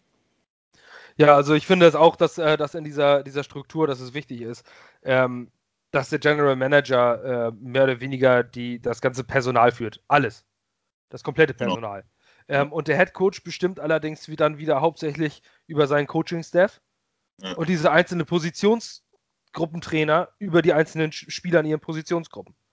Ein klarer äh, Hierarchienbaum. Ähm, und wenn das jetzt wie vorher war, dass äh, Mike McHagnon und Adam Gaze beide an den Owner äh, reporten und auf einer Stufe stehen, ähm, ja, wo, wer soll denn dann entscheiden? Dann entscheidet der Owner, der eigentlich von Football wenig Ahnung hat. Der hat ja mehr oder weniger nur aufgrund seiner Milliarden-Team gekauft. Johnson Johnson ist ja ein Pharmaunternehmen. Die haben zum Beispiel auch einen dieser Corona-Impfstoffe jetzt unter anderem auch rausgebracht. Hey? Ja, okay. genau. Also Johnson Johnson ist ein Pharmaunternehmen und wir haben von Football, diese Milliardäre kaufen sich meistens ein Footballteam, weil es ihr Hobby ist. Ähm, die müssen sich dafür nicht qualifizieren, die müssen einfach nur unfassbar viel Kohle haben. Und, ähm, und der entscheidet letztendlich dann über den, über die, über das, ähm, über den Head Coach. Äh, wir wissen alle, wie wir Fans sind. Dann neigt man zur Überreaktion, wie letzte, also jetzt vorletzte Saison.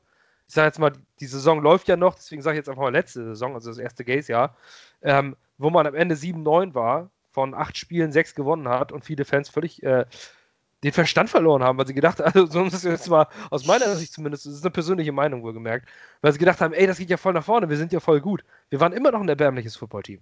Wir haben einfach nur Spiele gegen, gegen Gegner gewonnen, wo es überhaupt nichts mehr bedeutet hat, weil wir 1-7 angefangen haben, aus dem Playoff sowieso schon raus waren und dann gewinnst du irgendwelche Spiele gegen die, gegen die Washington Redskins zu dem Zeitpunkt, die wirklich, wirklich erbärmlich waren das, äh, das, das Jahr und gegen die, gegen die Giants mit Rookie Daniel Jones und es waren mach alles mir das, keine... Mach mir die Spiele malig, da war ich im Stadion, das war die besten Erlebnisse des Jahres. Ja, natürlich, ich war auch bei dem Spiel. Es war auch, natürlich war es ein tolles, ja, war, war es ein schöner Sieg.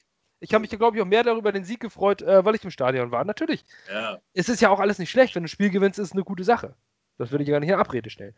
Aber dieses 6-2 in der zweiten Saisonhälfte hat uns mehr geschadet als genutzt. Das muss, ja, man, äh, das muss man nun mal im Nachhinein so sagen, wie es ist. Und das ist beim Football immer bigger picture. Wir sind dann 7-9 gegangen, hatten einen relativ späten Pick. Okay, Mackay Beckton war ein super Pick. Ähm, aber dann hast, aber du schadest dir selbst. Du hast einen elften Pick, Adam Gase ist geblieben, weil es ja so vielversprechend war. Und die nächste Katastrophe hast du eine 2-14-Saison, fast eine 0-16-Saison aufs Parkett gezaubert, weil man, und das hat Christopher Johnson auch gesagt, aufgrund des vielversprechenden Endes hat er an Adam Gates festgehalten. So, das heißt, lang, auf lange Hinsicht hat es uns eigentlich geschadet, nur dass wir jetzt Robert Salah haben. Aber das konnte man damals nicht planen. So, ähm, ja, auf jeden Fall äh, ist, es, ist es dann ähm, ist es mehr oder weniger die Entscheidung von Christopher Johnson gewesen, dann äh, Adam Gase zu halten. Und ähm, jetzt ist die Entscheidung alleine die von Joe Douglas. Ein General Manager braucht diese Entscheidungskraft. Der muss über den Coach entscheiden können.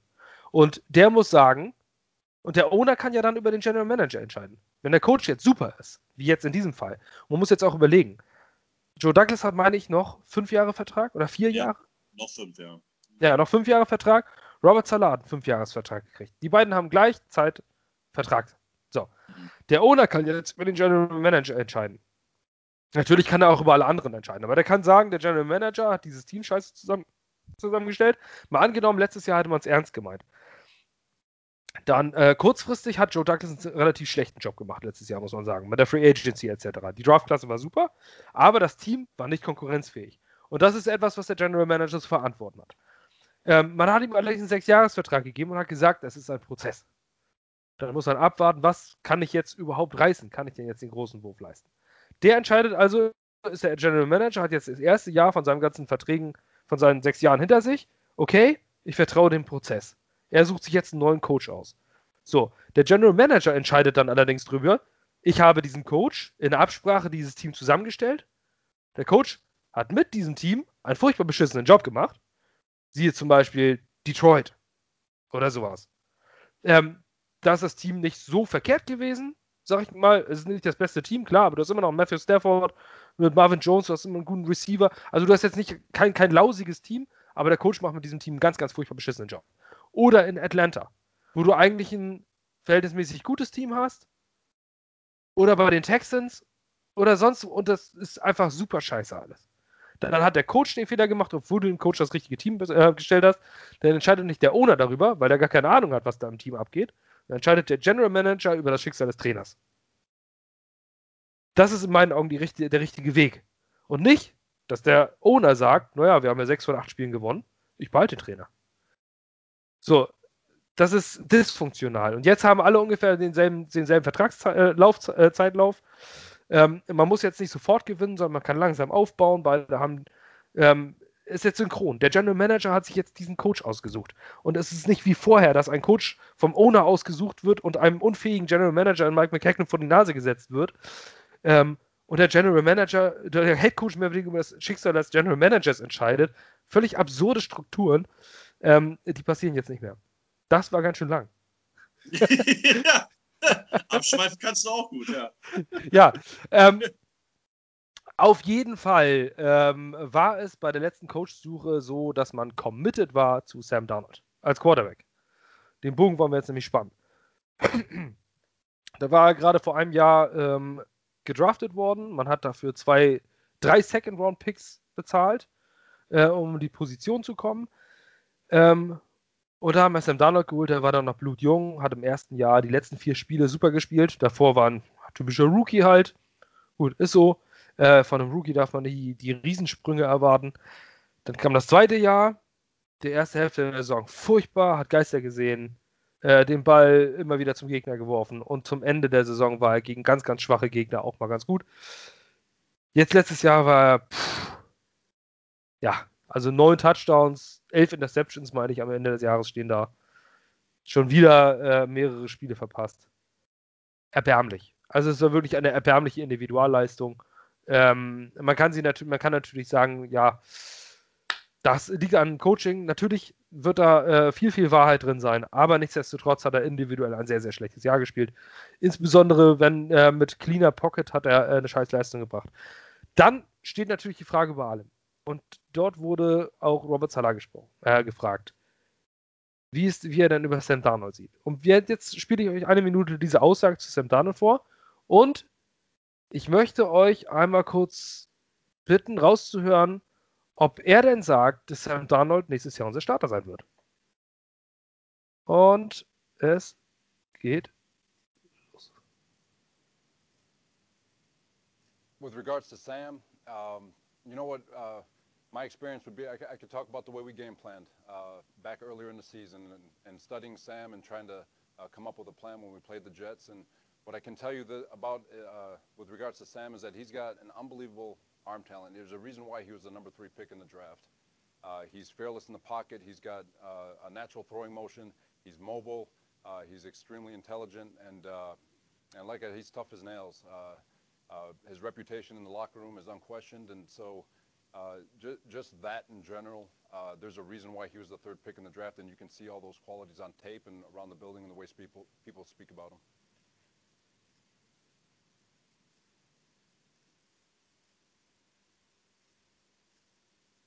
Ja, ähm, er wurde danach noch gefragt von äh, Rich Simonai von ESPN, ob äh, Sam Darnold dann der Starter sein wird und sagte danach, ähm, das wäre verfrüht, das zu sagen, Pre-Matcher. Also, ähm, ja, nicht der richtige Zeitpunkt, das jetzt darüber zu entscheiden.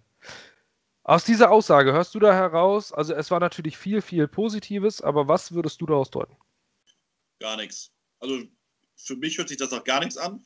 Äh, weder in die eine noch in die andere Richtung. Ähm, kein Coach, ich meine, auch ein Dan Campbell hat sich nicht zu Matt, zu Matt Stafford nicht positioniert, weder dagegen noch dafür ähm, weil man das einfach nicht macht, meiner Meinung nach. Ähm, ich meine, er hat sich jetzt ein Coaching-Staff mal gerade zusammengestellt. Ähm, klar hat er, ne, er hat ja für, für Sam geschemt, weil wir in der Woche zwei, drei äh, gegeneinander gespielt haben. Ähm, aber er hat sich kaum Gameplay mit sicher noch angeguckt. Er muss das mit Mike LaFleur besprechen, mit Joe Douglas. Er muss seine Meinung einholen. Ähm, ich glaube wirklich, dass die Entscheidung noch nicht gefallen ist. Ich bin auch natürlich ich sage jetzt in der Entscheidung gegen Sam, weil Sam einfach zu schlecht war, er nichts gezeigt hat, was, äh, auf was man aufbauen könnte oder dass ich glaube, dass er bei uns äh, äh, den Neustart schaffen kann und alles das vergessen kann, was passiert ist in den letzten zwei Jahren unter Adam Gay, sondern dass er eigentlich einen Neustart braucht, um auch überhaupt nur andersweise nochmal eine Chance zu haben, ein, ein guter Starter zu werden. Ähm, aber für mich hört sich das einfach nach gar nichts an, sondern einfach nach normalem Erzählen. Ja, er ist ein super äh, Spieler, äh, er, hat seine, er hat sein Potenzial, ähm, es hat seine Gründe, warum man äh, drei overall gedraftet wurde. Ähm, und äh, die gucken sich das halt an. Und äh, wie gesagt, ich kann mir nicht vorstellen, dass Sam unser Starter nächstes Jahr wird. Das würde mich sehr überraschen, im Gegensatz zu Adam Schefter anscheinend, der anscheinend mehr weiß als wir alle zusammen. Ähm, aber ich glaube, äh, dass Sam Geschichte ist. Aber in der Aussage für mich hat er nur das erzählt, was ich, was ich erhöre oder was ich erwartet habe, dass er erzählt. Sam ist toll und Sam ist gut und er hat Talent, aber äh, Entscheidungen treffen wir später. Ähm, von daher, das ist das, was ich daraus höre, aber. Ja, also äh, letztes Jahr oder nee, vorletztes Jahr, Kyler Murray hat Cliff Kingsbury ja gesagt, Josh ist our guy und sowas. Und äh, ob, er, ob er unser Starter ist, hat Cliff Kingsbury klar gesagt, ja, auf jeden Fall. Und dann wurde Kyler Murray gedraftet. Also ähm, es kann unglaublich viel passieren bis, äh, bis zum Draft Ende April. Ähm, es kann alles Mögliche passieren. Wir können in zwei Tagen hören, dass äh, schon ähm, klar gemacht wurde, dass Deshaun Watson zu den Jets kommt. Wir können in 10, äh, am 17. März äh, oder 8. März, Liga-Jahr startet auf jeden Fall Mitte März. 17. März, wir, ja. 17. Okay, dann können wir hören, dass äh, Sam Darnold woanders hingetradet wird und die Situation ändert sich. Ähm, es, ist, es wird uns lange beschäftigen. Es würde einige Wochen ähm, auf jeden Fall tun, diese, äh, diese, dieses Thema. Für mich ist die Aussage allerdings, Sam Darnold wird 2021 nicht unser Quarterback. Ähm, ganz einfach, weil, weil man, man hört, natürlich spricht er positiv über diesen Quarterback. Was wäre ein Defensive Coordinator? Er hat es klar ausgedrückt, dass sie gegen, dieses, gegen die Jets mit Sam Darnold gespielt haben und ihn sich deswegen auf Tape angeguckt hat. Die Aussage von Salah, Untapped Potential von Sam und sowas, die ist nicht jetzt getroffen worden. Die ist in Woche 3 der letzten Saison getroffen worden. Als sie nämlich über den Gegner gesprochen haben. Und was wäre ein Defensive Coordinator, wenn er seinem Team verkauft, denn der gegnerische Quarterback ist richtig kacke. Da kann ich viel, der wirft ab und zu mal zu euch, braucht ihr euch nur hinstellen, fangt ihr den Ball ab und lauft und Touchdown, das Ding gewinnen wir schon. Das macht doch keiner. Also wenn ich jetzt, äh, wenn ich jetzt Coach in der ähm, Coach wäre und ich sehe einen Gegner und sag mir, boah, der Quarterback ist erbärmlich. Der kann ja gar nichts dann äh, würde ich meinem Team immer sagen, immer die Rosinen rauspicken und sagen, der kann das gut und der kann das gut und der kann das gut und ihr müsst aufpassen. Die müssen nämlich bei 100% sein und nicht bei 99. Und das ist der entscheidende Punkt und deswegen, ähm, natürlich hat er auch recht. Sam Darnold ist mobil. Sam Darnold ist tough, der kann einiges einstecken. Das haben wir gesehen, als er sich die Schulter mehr oder weniger gebrochen hat und er trotzdem weitergemacht hat. Oder gebrochen, oder was war auch immer da an seiner Schulter kaputt war nach dem Hit gegen die Broncos. Ähm, er ist in der Pocket jetzt auch gar nicht der schlechteste. Das wissen wir alles. Und natürlich war Nummer 3 Overall-Pick und sein Rose Bowl-Game und alles dran war super. Er hat seine Qualitäten. Sam Darnold ist kein schlechter Quarterback. Sam Darnold hat einfach nur echt einen sehr toughen Start in seiner Karriere gehabt. Ähm, und dass er das sagt, ist klar. Aber für mich hört sich das an wie ein Steigern des Trade Values. Wie ein, ähm, ja. ich sage, äh, ich sage, was er, was er ähm, was er alles so gut kann. Warum sollte er, und mal ganz davon ab, Robert Salah erst seit wenigen Tagen Headcoach der New York Jets. Der hat nichts anderes gesehen als wir. Tape. Und hat gegen diesen Gegner schon gespielt. Hat vielleicht mit Sam Darnold mal gesprochen oder mal telefoniert. Das war's. Wie soll der sich denn jetzt festlegen, wer sein Quarterback ist nächstes Jahr? Nee, außer, ich, ja. ja. eben, außer es wird von der Organisation bei der Headcoach-Suche klar festgelegt. Genau. Dass dir der Owner, der General Manager sagt, das ist unser Quarterback, daran ist nicht zu rütteln. Hast du das verstanden? So, dann würde er das vielleicht sagen. Das würde man ihm aber offen gelassen haben, was ich unheimlich gut finde von der Organisation. Denn man hat den zweiten Overall-Pick und man hat alle Möglichkeiten. Ähm, man kann so viel tun auf der Quarterback-Position. Es werden einige Free Agents. Man kann sich einen sensationellen Quarterback aus der Free Agency holen, was ich mit Trubisky oder sowas. Ähm, du kannst, du kannst dir. Sensationell. Äh, ja, einfach so, so ein Difference Maker auch mal. Ja, ja, ja, ja. Game Changer einfach. ja, oder, oder halt auch wirklich mal einen, mal einen ganz jungen äh, Top Free Agent. Ben Roethlisberger. Den ganz jungen Top Quarterback, der auch mobil ist, ähm, wo man auch sehr, sehr viel investieren muss. und sag mir, warum sollten wir ausgerechnet Ryan Fitzpatrick holen? genau. Und unseren Picks dafür weggeben, würde ich Ja, genau. äh, nee, der wird nämlich auch Free Agent. Nein, ähm, natürlich möchte ich auf ein wichtiges Thema kommen und das, äh, um den Podcast auch so ein bisschen zu beschließen. Also erstmal Fazit zu der PK. Ja, Fazit ist natürlich, also wie gesagt, für mich, ich habe das äh, gestern in der Gruppe ja schon reingeschrieben, äh, der Satz, ähm, wollen wir noch ansprechen, dass er ja schon die Verbindung zu New York hat, ähm, aufgrund den Ereignissen äh, vom 11. September und sein Bruder ja in äh, einem der äh, Zwillingstürme ja gearbeitet hat. Ähm, und er aber wie beim Kaffee holen war in den unteren Etagen und dann irgendwie auch nicht mehr zurückgegangen ist, weil er dann irgendwie wohl schon das gemerkt hat, dass, dass das erste Flugzeug reingeflogen ist äh, und er hat überlebt hat. Ähm, und Zala sich danach überlegt hat, was er da mit seinem Leben anfangen will, weil er, glaube ich, auch in das Finanzwesen hätte einsteigen wollen ähm, und hat gesagt, hm, eigentlich habe ich aber eine Liebe für Football und das ist, glaube ich, eher mein Werdegang und meine Passion. Und aufgrund diesen Ereignissen ist er halt eigentlich erst ins Coaching gegangen. Ähm, und hat natürlich schon eine Verbindung zu New York, die ist natürlich nicht positiv in ersten Linie, aber irgendwie ja auch schon, weil danach sich sein Leben komplett geändert hat. Ähm, und für mich war das einfach, äh, und, das ist wirklich so, ich hatte wirklich Tränen in den Augen, als er einfach gesagt hat, I'm supposed to be here. Also es ist einfach Schicksal. Ich, ich soll einfach hier sein. Ähm, das ist einfach so meine Bestimmung, wenn man es jetzt ein bisschen äh, nochmal über, über eine Stufe höher nennen will. Ähm, und da ist mir so ein bisschen wirklich die Tränen in den Augen gegangen. Ich dachte einfach, ja, ich, ab und zu glaube ich auch mal an Schicksal. Ich glaube einfach, es ist der richtige Mann zur richtigen Zeit, am richtigen Ort und wir haben endlich verdammt fucking nochmal Glück. So. Und äh, es soll jetzt auch einfach mal für uns sein. Ähm, und das war für mich irgendwie so, äh, ja, wir sind jetzt einfach mal dran. Punkt. Das ist so mein Abschlusssatz von dieser Pressekonferenz. ähm, ja, es gibt, manchmal da gibt es einen Mann, der ist zur richtigen Zeit am richtigen Ort. Der gehört genau dahin. Und so ja. einer war der Dude. So fängt äh, The Big Lebowski an. Und wie ich das bei dir im Hintergrund geht, du bist auch ein gläubiger Mensch. Ähm, ist das richtig? Im Hintergrund? Warum? Also ich bin gläubig, aber ich glaube, im Hintergrund ist da nichts, außer mein äh, New York, York-Bild. Die andere Seite ist das nicht eine, aber nee, das, immer. Das ist ein, äh, ein Flaschenöffner. Ach, scheiße. Ich dachte, es ja eine. Nein, aber ich meine, dich so kennengelernt zu haben, dass du ein gläubiger ja, Mensch bist. Ja, äh, Robert Salah nämlich auch. Und zu dem, was du gerade gesagt hast, ähm, hat er auch eine Aussage getroffen. Das, wo du, wo du meinst, dass es äh, doch mit dem Schicksal zusammenhängt, möchte ich euch diese Worte von 1 Minute 20 auch nochmal äh, näher bringen, bevor wir das Ganze abschließen.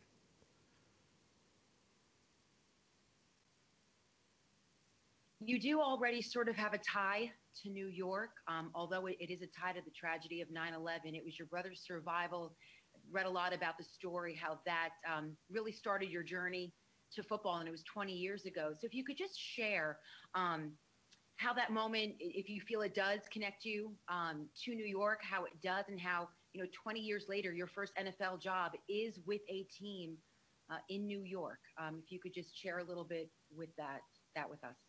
No, absolutely. Thank you. Um, it. Uh, you know, 9/11 obviously it, it impacted. Uh, I think everyone somehow, some ways, uh, somewhat impacted uh, from 9/11, and uh, you know, uh, going through my my brother's experience and the and the tragedy that he experienced, being able to self-reflect on what I was doing at that moment, and realizing that I had a passion for football, really triggered this whole thing. And you know, in, in 2014, we were here in MetLife Stadium, uh, won a Super Bowl with Seattle, and now to be here as part of the New York Jets, and and knowing that our first game is a, a day after the 20th anniversary. I mean, it's I'm supposed to be here and I believe that. Uh, uh, God does things for a reason, and uh, and I believe this is one of them. And I'm I'm really really excited to be here and, and continue this journey with the with Jet Nation.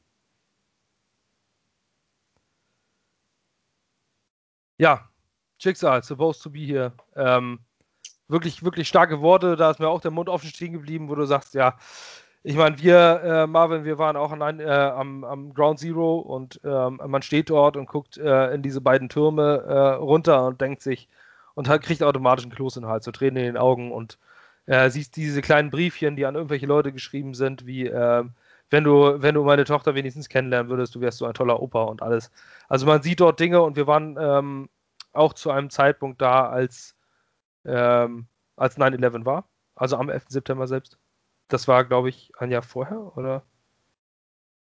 Da war ich noch nicht dabei, aber das ja, äh, genau. kann sein, ja. Mhm. War auch der Abend von 9-11, aber wie auch immer, man merkt, wie tief dieser Stachel einfach äh, dort sitzt. Und ähm, das auch an, an dem, äh, am 11. September selber in New York, wenn man dort am Ground Zero steht. Man sieht viele Menschen, die vorbeikommen, ähm, die dort im Turm waren, die dort überlebt haben, ihre Geschichte teilen. Die Leute liegen sich in den Armen, die Leute reden miteinander. Es ist unglaublich still. Es ist an dieser Stelle wirklich unglaublich still. Diese, äh, diese Wasser, ähm, da, Wasserfälle, die dort gebaut wurden, fallen dort rein. Ähm, ja, und er wurde, äh, und sein Bruder ist da lebend rausgekommen. Und jetzt ist er in New York Coach und könnte King of New York werden, wenn er mit den Jets erfolgreich wird. Ähm, mehr American Dream geht gar nicht. Und das American Dream ja. ist eigentlich auch, auch bei ihm, ähm, auch mit seinen Vorfahren. Denn auch weil er gesagt hat, ähm, God's Plan und ähm, muss man, muss man einmal hier sagen, also es ist ein sehr, sehr guter Tag für die Diversity in der NFL, denn Robert Salah ist der erste muslimisch-amerikanische Headcoach der NFL. Ähm, sehr, sehr interessant, dass es in 60 Jahren so großen Land noch kein äh, islamgläubiger Mensch als Headcoach der NFL geschafft hat.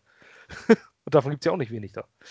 Nee, das hat mich aber ehrlich gesagt auch überrascht, muss ich sagen. Also das, äh, ich habe doch noch überlegt, dass, es gar keinen gab, aber es, man hat ja schon äh, die, die, äh, die, die, die amerikanischen Latinos äh, mit Flores und, und äh, Rivera, also Flores war damals bei den Raiders äh, und Rivera jetzt, ähm, aber dass es keinen muslimischen gab, habe ich ehrlich gesagt wirklich überrascht. Also das, aber ist so. Schön für ihn auf jeden Fall.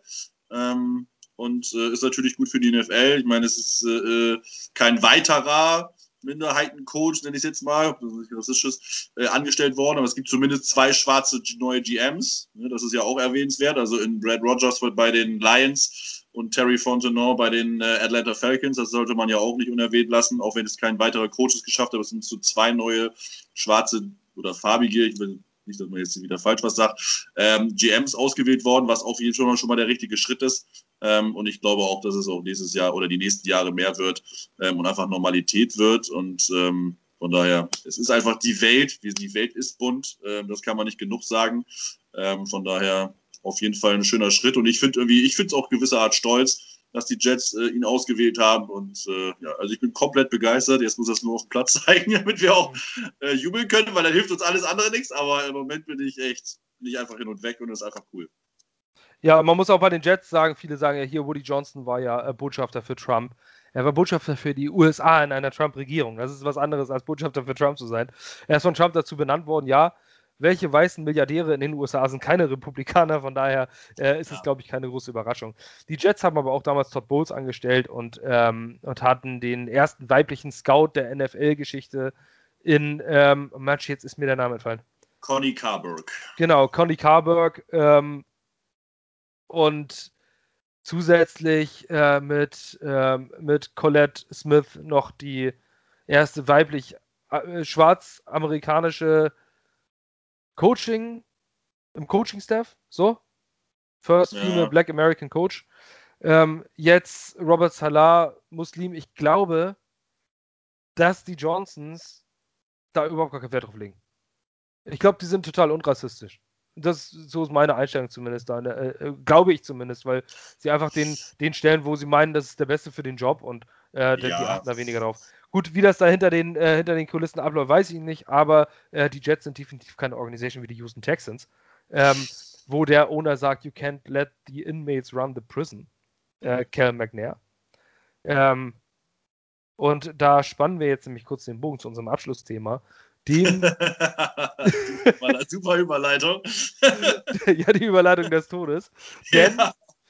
äh, ein gewisser Deshaun Watson äh, ist in der Diskussion und ist bei den Buchmachern ähm, als Team, was nicht die Houston Texans sind, wo er nächstes Jahr spielt, auf Platz 1 vor den Miami Dolphins. Ähm, man bekommt nur 20 Euro zurück, wenn man 10 Euro setzt, darauf, dass Deshaun Watson äh, nächstes Jahr bei den Jets spielt. Was müsste im Trade Package bezahlt werden und willst du ihn?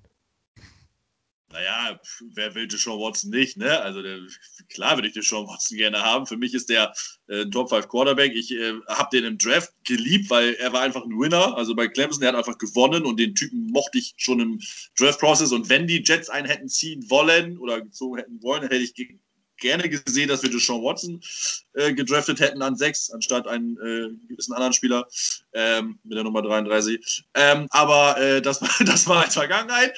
Äh, von daher, na klar will ich die. Das Problem ist natürlich, und du hast ja mal bei Twitter, glaube ich, eine schöne Analogie äh, äh gepostet mit dieser Box und ich will ein Boot, aber nee, ich will doch lieber die Box, weil es könnte ja ein Boot drin sein. Äh, das war irgendwie passend und das stimmt irgendwie auch. Ähm, weil man kann sich ja einen guten Quarterback holen mit den Picks, aber ich sage immer, man kann ja mit den Picks auch einen geilen Quarterback holen, aber naja, ich weiß es nicht. Also natürlich will ich das Watson haben. Ich glaube immer noch nicht so ganz, dass die Texans wirklich traden wollen. Ja, wenn er natürlich wirklich einen auf äh, macht, äh, bockig macht oder sagt, ich spiele hier aber nicht mehr, könnt ihr machen, was ihr wollt. Und wenn ich jetzt irgendwie in den Ruhestand gehe, ähm, dann haben die natürlich ein Problem, dann müssen sie mal loswerden, weil es einfach äh, äh, äh, geschäftsschädigend ist, sage ich mal. Ähm, und dann ist halt die Frage, ob Douglas natürlich bereit ist, so viel zu geben, weil ich sag mal so, du kriegst Sean Watson nicht, auch wenn die Texans ein bisschen vielleicht nicht das beste Blatt haben durch äh, Cap-Space-Probleme und äh, äh, nicht vorhandene Draft-Picks, kriegst du ihn nicht unter drei First-Round-Picks. Ähm, schwierig. Also ja, ich will ihn, aber äh, irgendwann ist es halt für mich dann auch Ende, am Ende wirklich eine Preisfrage, weil unser Team einfach jetzt nicht so gut ist, dass Deshaun Watson uns alleine zum Playoff-Contender macht. Das ist einfach Fakt. Wir brauchen noch mehr drumherum und wir brauchen auch natürlich junges Talent, günstiges Talent drumherum. Und dann ist natürlich die Frage, ob du das halt nur mit Second, Third, Fourth Round Picks hinkriegst, wenn deine First, vielleicht bis auf einen, alle weg sind über die nächsten Jahre. Ähm, da habe ich halt so meine Zweifel, dass uns er dann so viel besser macht. Er macht die Spieler besser, aber ob das dann so viel besser ist, dass wir dann halt mit dem halbwegs vor dem Material, was wir jetzt haben, plus halt ein bisschen mehr, dass uns das reicht, das glaube ich halt nicht. Und, ähm, und ich glaube auch nicht, dass Douglas es machen wird. Ähm, aber klar würde ich den gerne haben. Also das äh, steht außer Frage. Ja, also ähm, ich bin, ich bin ja nur, ich bin ein ziemlicher Deshaun Watson Fanboy, muss ich sagen. ähm, ich bin genauso wie du ein Riesenfan von, von, von dem Spieler Deshaun Watson. Ähm, und in meinen Augen sage ich, pay whatever it takes. Bezahle, was auch immer du bezahlen musst, um Deshaun Watson zu bekommen. Wenn er, erstmal muss man sagen, zu seiner Vertragssituation, er hat einen, äh, eine vier, einen Vierjahresvertrag, meine ich, unterschrieben ähm, der an den Anschluss seines Rookie-Vertrages läuft. Das heißt, 2021, jetzt in der Folgesaison, zählt er noch in die Fifth-Year-Option. Danach kommt dieser Vierjahresvertrag. Sprich, Deshaun Watson ist 25 Jahre jung und hat noch fünf Jahre Vertrag. Nächstes Jahr, dadurch, dass seine äh, Fifth-Year-Option zählt, zählt er, glaube ich, nur mit 15 Millionen oder sowas gegen das Cap. 15,5. Mit 10, 10,5, glaube ich sogar, oder? Das ist auf jeden Fall sehr wenig. Ja, auf Was jeden Fall wenig für, für Watson, ja, genau. Und danach kostet er 35 bis 38 Millionen. Und ich sage, mein Gott, ist das viel. Für einen Elite-Quarterback ist das immer noch ein vernünftiger Preis. Und nächstes Jahr ist das Cap gering. Durch die Corona-Krise und wird danach wahrscheinlich enorm wieder anziehen. Ähm, die Situation aus finanzieller Sicht ist perfekt. Du hast einen Quarterback, den du holen wirst und mit dem musst du keinen Vertrag aushandeln, weil er den schon hat. So, das heißt, du musst da also nichts aushandeln, du hast ihn dann für die nächsten fünf Jahre sicher. Dann ist er 25. Der ist jünger als damals Brandon Whedon. Kennst du noch Brandon Whedon, als er gedraftet ja, wurde? Ja, ja. Oklahoma, Oklahoma State All-Time Great, der, Basketball, äh, der, der Baseballspieler, natürlich. Ich glaube, mit 28 oder so ist gedraftet worden oder mit 27, ja. irgendwo so in dem ja, Altersbereich. Ähm, naja, auf jeden Fall ist er erst 25. Es hat schon drei Pro Bowls gespielt. Ähm, hat dieses Jahr ohne die Andrew Hopkins mit einer völligen Trümmertruppe. Ähm, wirklich, also, ja, okay, die haben natürlich ein paar gute Tackles, ein gutes Tackle-Duo, aber einen ständig verletzten Will Fuller und äh, ja gut, mit David Johnson, Running Back, der auch viel zu hoch bezahlt ist und eigentlich nur so mittelpräsig was leistet, haben getradet für Duke Johnson. das finde ich immer noch geil, das Geilste. Drittrunden-Pick für Duke Johnson zu naja, gut. Ähm, auf jeden Fall war das Team nicht gut und Sean Watson war trotzdem Passing Yards Leader mit 4800 Yards, 33 Touchdowns und 7 Interceptions. Der Typ ist Elite. So, wann kommt man einmal als Franchise in die Gelegenheit, einen 25-jährigen Elite-Quarterback mit 5 Jahren Vertrag zu holen, der im nächsten Jahr, wo das Cap gering ist und man viel Cap hat, wenig Geld kostet? Diese, das kriegst du nur, die Once-in-a-Lifetime-Situation. Und dann sagt man bei den Jets, und es gibt Jets-Fans, die sagen, ha, ist doch gut, wir sind mit Sam noch gut dran. Also bitte. Ich lasse meinen alten Golf nicht reparieren, wenn, wenn, wenn mir jemand Ferrari schenkt. Dann äh, sage ich nicht, aber ich fühle mich in dem Golf so wohl. Damit werde ich kein Rennen gewinnen. Ich kaufe mir dann Gottverdammt nochmal den, ich nehme dann den Gratis-Ferrari. Gut, was heißt gratis nicht, aber ich nehme dann den Ferrari natürlich, wenn ich Auswahl zwischen Golf und Ferrari habe. Und diese Situation haben wir auch jetzt. Und dann kommt noch das nächste Ding. Ähm, man sagt drei First-Round-Picks und manche sagen, das ist zu viel. Im Leben nicht ist das zu viel. Denn man würde, wir haben zwei First-Round-Picks für einen Box-Safety bezahlt. Bekommen. Äh, bekommen. So, das heißt, wenn man zwei First-Round-Picks, in meinen Augen sind sogar vier First-Round-Picks angebracht bei Deshaun Watson. Wenn man aber drei First-Round-Picks bezahlt, hätte man Jamal Adams in Deshaun Watson umgetauscht, anstatt einen Quarterback zu draften. Jetzt. Man gibt nämlich einen zweiten Pick ab. Der Second Overall ist unheimlich äh, wertvoll für die Texans, wenn sie wenn sie es mit Watson das nicht mehr repariert kriegen. Watson will aus, Tex bei, aus Houston raus, weil das dort einfach dysfunktional ist. Das ist der ganze Hintergrund der Geschichte, aber den werdet ihr wahrscheinlich schon gelesen und gehört haben. Ähm, er kann entscheiden, wo er hin möchte, No Trade Clause, also sprich, das Team darf ihn nicht dahin traden ohne seine Zustimmung, was normalerweise möglich ist. Er darf mitentscheiden. Wenn die Texans jetzt entscheiden, wir traden dich nach Jacksonville und Jackson äh, und Deshaun Watson sagt, pff, nö, will ich nicht hin, dann dürfen wir es nicht, weil es in seinem Vertrag verankert ist. Sie dürfen aber verhandeln, sie dürfen sagen, wir traden dich zu den Jets, von denen haben wir das und das Angebot und Deshaun Watson sagt, okay. Also Watson kann selber quasi äh, sagen, wo er hingetradet werden möchte. Und dann müssen die General Manager das ausmachen. Das ist der Hintergrund.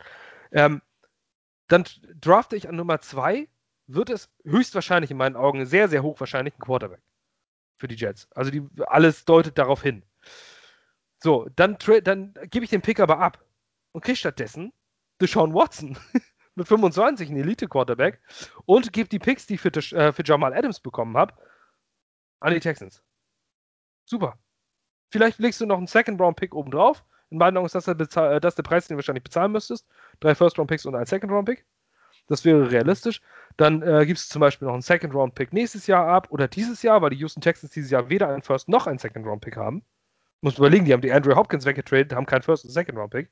Das musst du erstmal schaffen. Ähm, und ähm, du gibst diese Picks, dann haben die Houston Texans zwei First-Round-Picks und einen Second-Round-Pick. Wir haben dann aber trotzdem noch einen First-Round, äh, wir haben dann aber dieses Jahr erstmal kein First und kein Second. Den Second-Round-Pick holst du dir aber zurück, indem du Sam Darnold wegtradest. So, da hast du Deshaun Watson und pickst in der zweiten Runde wieder. Also hättest du in dem Sinne, wie in einem klassischen Draft, einfach Deshaun Watson getradet, äh, gedraftet. Und dann pickst du in der zweiten Runde wieder. Ist doch super. Also ich meine, ich, ich kann mir nicht, ich kann, und nächstes Jahr hast du dann immer noch einen First-Round-Pick und einen Second-Round-Pick. Weil du den ja von, von, äh, von Jamal, von den, von den Seahawks bekommst. Also, in meinen Augen ist das die Situation. Und diese Situationen sind gemacht, wie gemacht, für diese Situation, Heat of the Moment.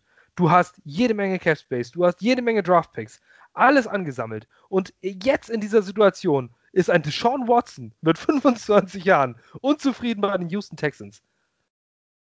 Wenn nicht jetzt unzufrieden nicht, er hat gar keinen Bock mehr. Das muss man halt schon sagen. Er ist halt nicht nur unzufrieden, er hat halt den Kanal voll. Das muss man klar sagen. Das ist halt ein Unterschied. Ähm, und es ist halt, kann halt, also viele sagen ja, äh, dass es noch schlimmer ist, als es ja rauskommt und dass er einfach definitiv keinen Down mehr spielen wird. Ähm, und ich bin sehr, sehr gespannt, wie das mit Deshaun Watson ausgeht. Ähm, die die Deshaun Watson-Sage hasse ich jetzt schon mit den ganzen Twitter-Machen und Verrücktmacherei und überhaupt. Und Ja. er hat hier was geliked und er ist hier im Grün und der Agent hat hier gesagt, das Auto machen wir jetzt in äh, Jetgrün und keine Ahnung was. Und sein Bruder ist auch noch Jets-Fan und äh, was ich, was es alles für tausend Hinweise gibt.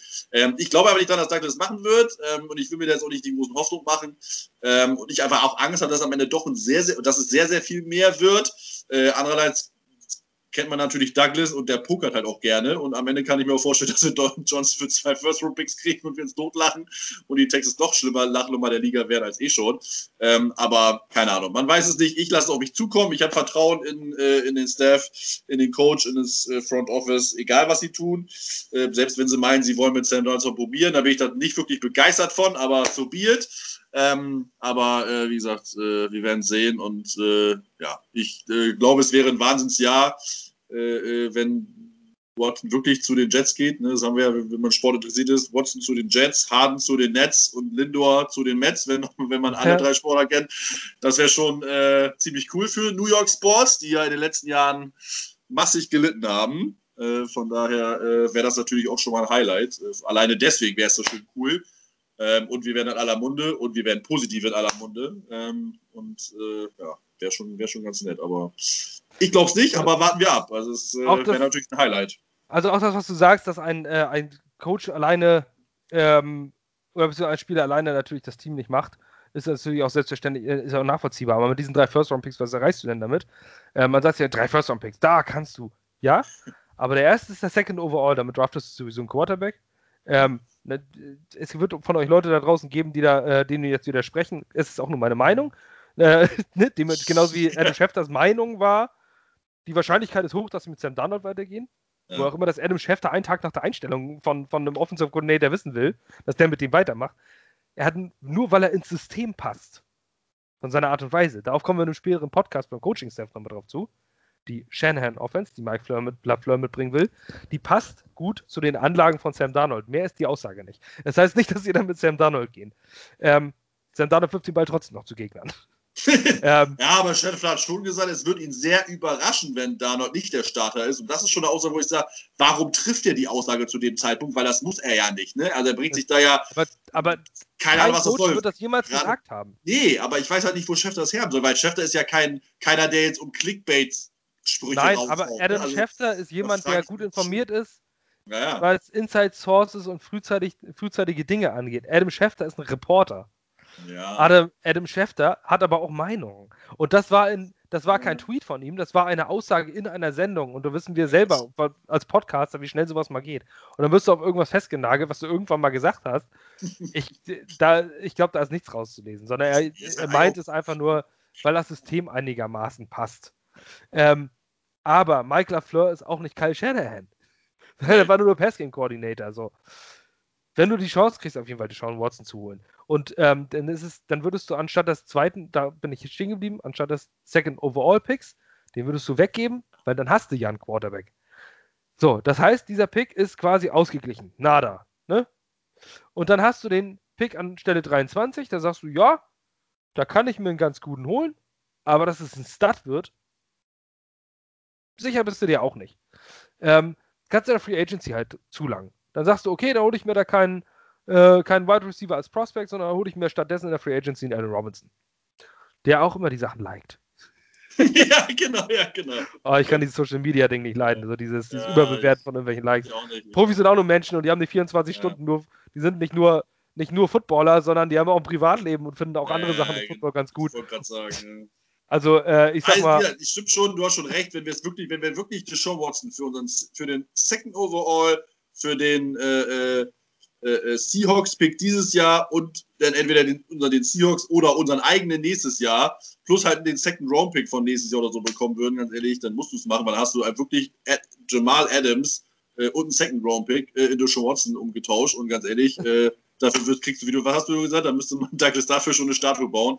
Ja, ähm, das, ist halt, das ist halt wirklich so, weil den Trade, den hätte dir vor zwei Jahren gesagt, Alter, also eher geht hier, fällt der Mond auf die Erde, als dass das passiert. Und äh, von daher, das müsstest du eigentlich machen. Ne? Das stimmt schon, weil hast du halt immer noch, wie du sagst, den Second Round Pick dieses Jahr. Du könntest da noch einen, einen zweiten Second Round Pick holen und den First nächstes Jahr haben wir auch noch. Von daher, aber ja, eben, das ist, du, hast, du hast jetzt einfach diese Munition, um, äh, um diesen Trade ja. zu machen, wenn die Texans ihn dann abgeben. Das und nur um halt das mal, nur was mal in, in, in äh, Relation zu setzen, von den letzten zehn Jahren, die First Round Picks, das waren Cornerback Kyle Wilson 2010, das waren Muhammad Wilkerson 2011, 2012 Quinton Copels, 2013 Dean Milliner und Sheldon Richardson. Dann war es Calvin Pryor 2014, Leonard Williams 2015, Darren Lee 2016, Stelle 20 übrigens. Ähm, 2017 Jamal Adams, das war ein Top-Pick, keine Frage, aber der 2017, der spielt immer noch nicht, wieder nicht, bei den, nicht mehr bei den Jets. Dann Sam Darnold 2018, der vermutlich bald auch woanders spielen wird. Dann Quinnen Williams 2019 und Mackay Beckton 2020 beides zwar super Spieler, aber ist auch noch nicht lange, dass du jetzt sagen kannst, die verändern das Team total. Ja. Ähm, und deswegen ist der Tausch von Jamal Adams in Sean Watson, das ist für mich ein No-Brainer. Und wenn du diese drei First-Rounder bezahlst und dann noch einen Second-Rounder drauflegst, ist es nicht zu teuer. Nicht für Deshaun Watson. Nee. Also ähm, rein vom Marktwert her definitiv nicht. Da denn dazu kommt ja auch noch, was auch noch dazu kommen würde, wäre auch noch der Free Agency-Effekt.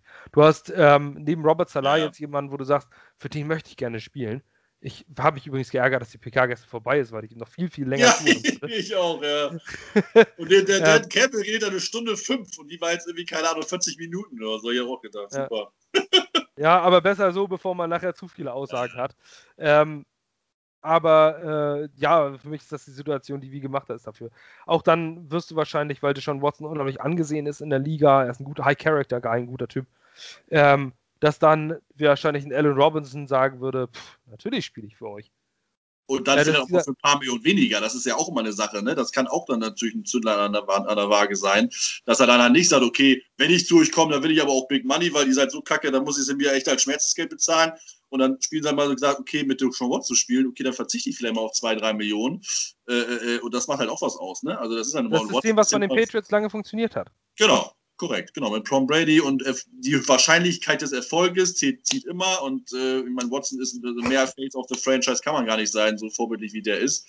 Äh, von daher, ach, ist ja schon, jetzt komme ich schon wieder gleich ins Träumen. Das würde, ich ja, Ja, gar nicht. aber das, aber das ist doch die Sache, das kommt auch noch dazu. Das, darf- das darf man auch nicht überbewerten, ähm, dass das vielleicht äh, den Preis in Anführungszeichen äh, virtuell noch mindert, den man Ja. bezahlt hat, weil man dann dadurch die Free Agents bekommt und nicht wie unter Mike McHagnon einfach massiv überbezahlen muss, äh, um irgendwelche Namen zu kriegen. Ähm, und Joe Douglas ist auch jemand, der, in, äh, der gut scoutet und dann auch noch mal fischen kann und äh, vielleicht den einen oder anderen Hidden Gem noch findet.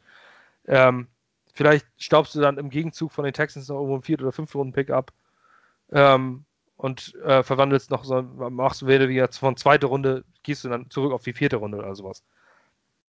Ähm, in meinen Augen ist es das wert. Und bezahl, was auch immer es kostet, wenn du die Sean Watson kriegen kannst. Mal ganz davon ab, ist es eine gute Situation, weil du Sean Watson selber entscheiden kann und wenn er sagt, ich möchte nach New York, Joe Douglas und keine Ahnung, wer da gerade oder Bill O'Brien oder wer da gerade General Manager ist bei den Texans, ähm, macht doch mal einen Preis aus und äh, Bill O'Brien sagt dann, okay, eine Tüte Skittles und ein Ja. Siebtrunden-Pick und Genau. euren Panther. Äh, der kann so nee, gut tackeln, der wird, der, wird dann, und der wird dann wahrscheinlich sagen, ihr macht jetzt einen Deal aus, ich möchte dahin. Und dann sitzen die zusammen und verhandeln die. Das drückt den Preis natürlich auch, weil Deshaun Watson mit den Texans jetzt wahrscheinlich keinen großes, großen Gefallen mehr tun wollen oder sowas.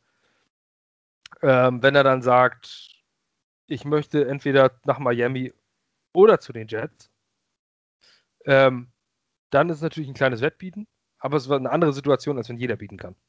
Solange die mal dem Dolphins halt Interesse hätten, ne? Also das ist ja auch immer eine Sache, ne? Also das wird ja denen immer nur so angedichtet. Ich würde Ja, ja, genau.